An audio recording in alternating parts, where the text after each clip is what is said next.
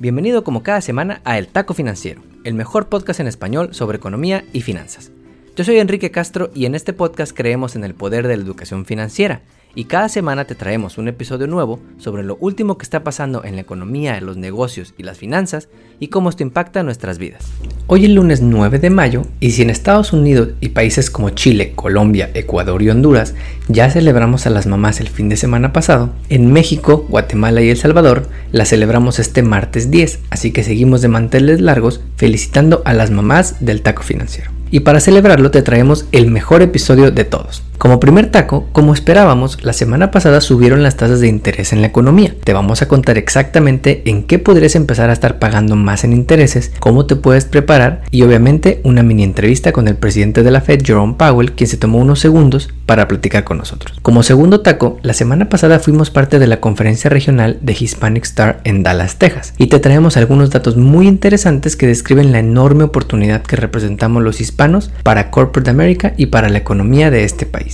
Antes de comenzar, la semana pasada pasamos algunos momentos bien difíciles cuando nos enteramos que el derecho legal al aborto en este país, que llega décadas de existir, podría llegar a su fin. Y es que se filtró un borrador de opinión de los ministros de la Suprema Corte, donde básicamente dicen que el derecho al aborto nunca debió haber existido en este país, preocupando a millones de personas alrededor de Estados Unidos que apoyan el derecho de la mujer a elegir. Debes saber que cada año se realizan cerca de 630 mil abortos en el país, de los cuales uno de cada cinco es de una mujer latina. Además, de acuerdo con datos de la CDC, 93% ocurren a menos de 13 semanas de gestación y la gran mayoría, casi 6 de cada 10, le suceden a mujeres en sus 20. Pero este derecho está en riesgo de desaparecer si la opinión de la Suprema Corte se vuelve realidad, haciendo que este país retroceda décadas en la lucha por los derechos de la mujer. Se estima que casi 50% de los abortos que se hacen en este país se realizan por mujeres que están en situación de pobreza, lo que significa que muchas de ellas no van a poder, como las de altos ingresos, irse a otro estado o a otro país a interrumpir su embarazo, lo cual parece muy preocupante para las familias de bajos ingresos. Muy irónico como los republicanos quieren obligar a las mujeres a decidir qué hacer con su cuerpo, pero cuando les pides que usen un cubrebocas y se vacunen, se dan golpes de pecho y dicen, este es un país libre y no me puedes obligar a nada. Finalmente, la siguiente semana te traeremos ahora sí la entrevista del mes. Platicamos con Miguel Angulo, un hispano que vino desde Colombia a ayudar a su comunidad y a educarnos en ciberseguridad y sobre cómo podemos proteger nuestra información y la de nuestros negocios. Ahora sí, vamos con las historias de la semana.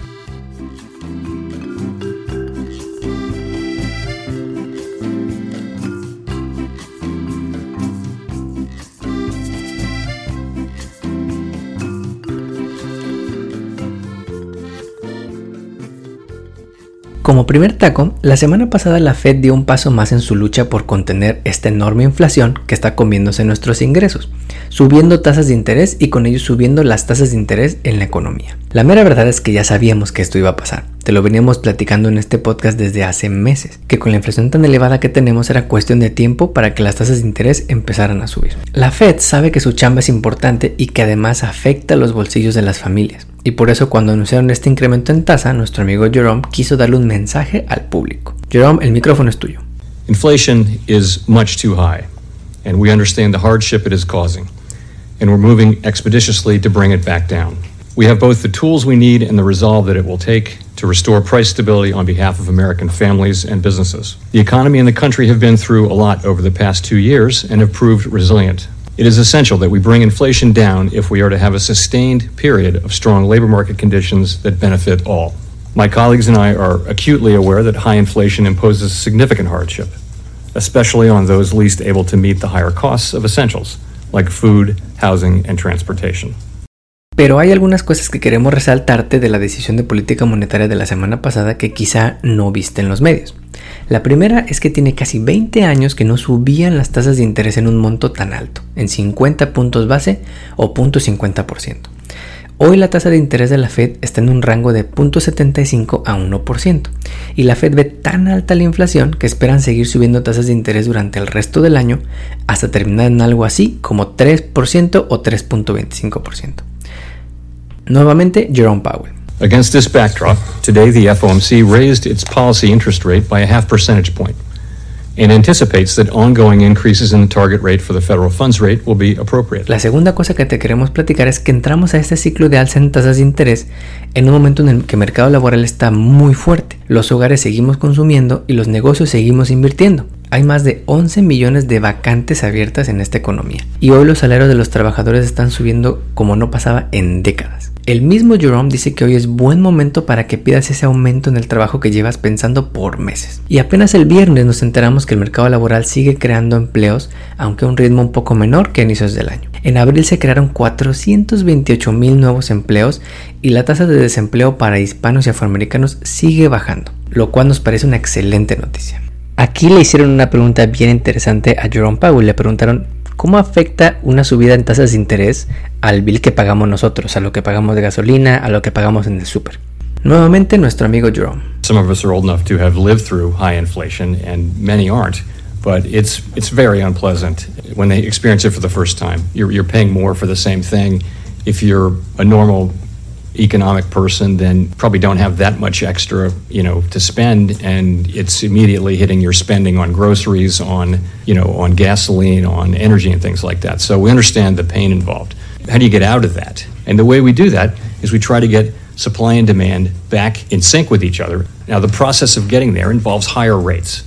So higher mortgage rates, higher borrowing rates and things like that. So it's not going to be pleasant either, but in the end everyone is better off. Everyone, particularly people the lower part of the income distribution, are better off in, with stable prices. La tercera cosa importante que debes saber es que si suben las tasas de interés en Estados Unidos, a otros países en el mundo les podría ir mal, pues el mundo está interconectado hoy mucho más que nunca. Y es que piénsalo, si invertir tu dinero en este país te da más rendimiento, quizás sacas el dinerito que tienes invertido en Europa, en Latinoamérica, en Asia o en África, y mejor las mueves para acá. ¿Qué pueden hacer estas economías para que no salga el dinero de allá y los capitales de allá?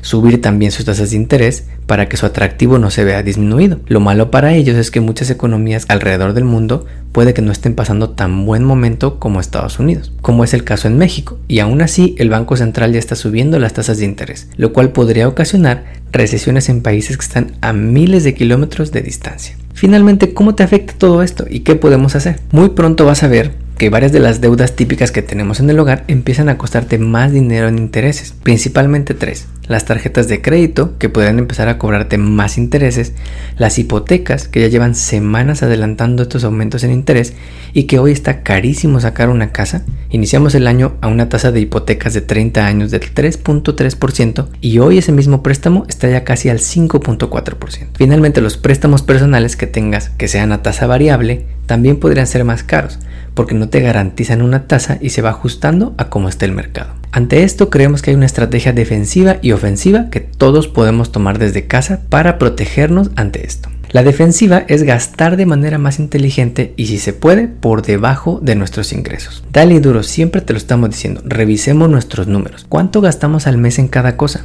o semanalmente? ¿Qué gastos realmente son necesarios y cuáles son más deseos de comprarse la ropa de temporada, el Starbucks todos los días, la suscripción a esa quinta empresa de streaming o andar cambiando cada año de iPhone? También revisando qué deudas podemos pagar un poco más rápido para no estar pagando tanto en intereses. Esta es la estrategia de defender nuestro dinero cuidando que los gastos estén en un nivel sostenible. La estrategia ofensiva es concentrarnos en el dinero que entra a la casa. Piensa por un momento, ¿tu trabajo actual te gusta lo suficiente como para quedarte ahí si no te suben el sueldo por años? ¿Actualmente te alcanza con lo que tienes? Hoy en día, como dijo Jerome Powell, es un muy buen momento para ir a pedir ese aumento en el trabajo. Y si no te lo dan, también es buen momento para buscar opciones nuevas en otros lugares y definir cómo te ves tú en el futuro. O quizá tener ese ingreso extra por vender algo en el farmers market o hacer una venta de garage o dar algunas clases en línea. Siempre puede haber un extra que podemos hacer para aumentar el dinero que entra al hogar. Si ya tenemos buenos flujos y capacidad de ahorro, entonces podemos sentarnos a revisar cuánto dinero nos está generando nuestro dinero, ver si hay mejores formas de invertir, no tenerlo todo en una cuenta de ahorros que ni te da intereses hoy en día, buscar asesoría con algún experto, pero en resumen tomar acción de manera positiva. En el taco financiero creemos que el resultado de esta estrategia en el manejo de nuestro dinero, el objetivo final de esto es poder tener una capacidad mínima de ahorro para nuestras metas financieras. Primera meta financiera inmediata, construye un fondo de emergencia. Esto te prepara para cualquier escenario en el que nuestra economía familiar se vea afectada más de lo que ya está siendo afectada. Segunda meta financiera, invierte tu dinero disponible en algo que te dé rendimiento. Pon tu dinero a trabajar para ti mismo para que tengas rendimientos pasivos e ingresos pasivos. Y así poco a poco vamos a ir logrando la independencia financiera que todos buscamos tener. Como segundo taco, la semana pasada estuvimos en una cumbre regional de líderes hispanos en la ciudad de Dallas, Texas, organizada por la non-profit Hispanic Star. Si no los conoces, seguro recuerdas que salimos en un libro el año pasado, junto con otros 98 latinos en el país, que contamos nuestra historia.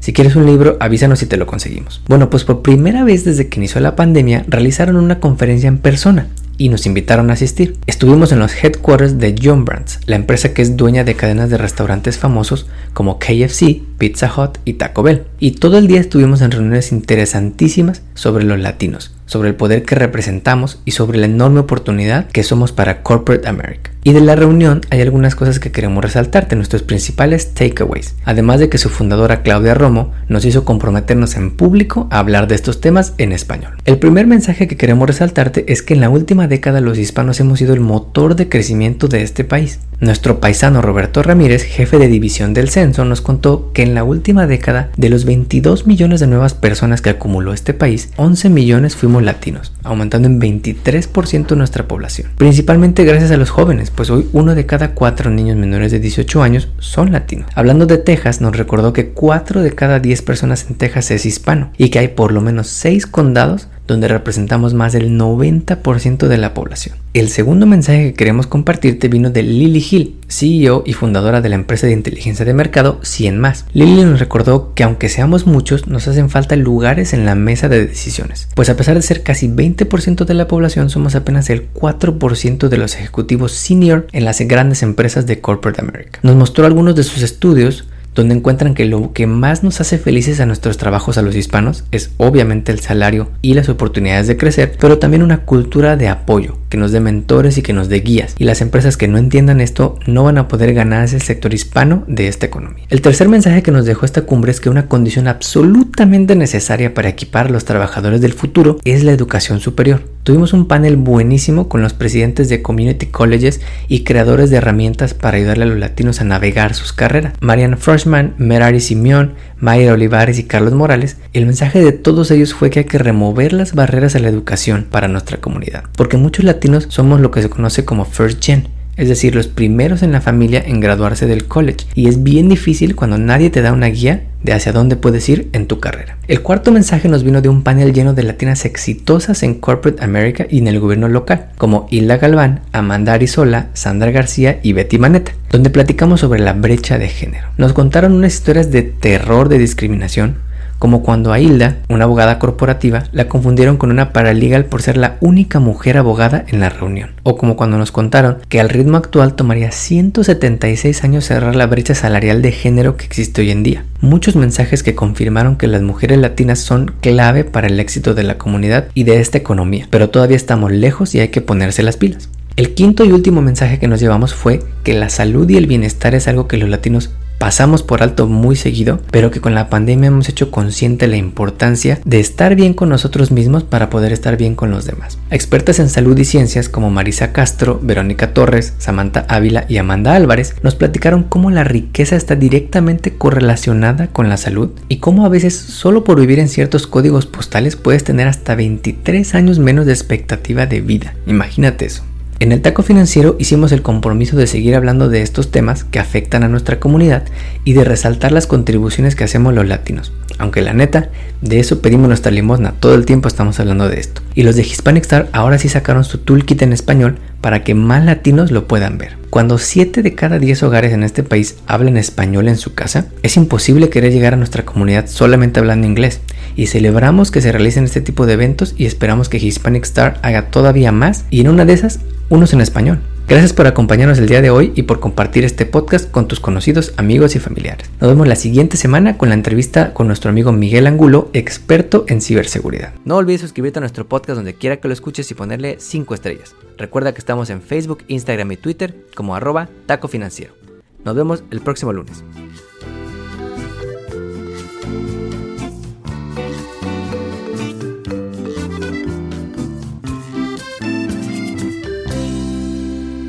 El podcast que acabas de escuchar, El Taco Financiero, refleja la opinión exclusiva del presentador o sus entrevistados y no representa la opinión de patrocinadores o terceros. El podcast tiene el objetivo exclusivo de informar y no busca promocionar la compra de acciones de empresas en específico. Tampoco es un reporte de investigación y no representa consejo legal o financiero.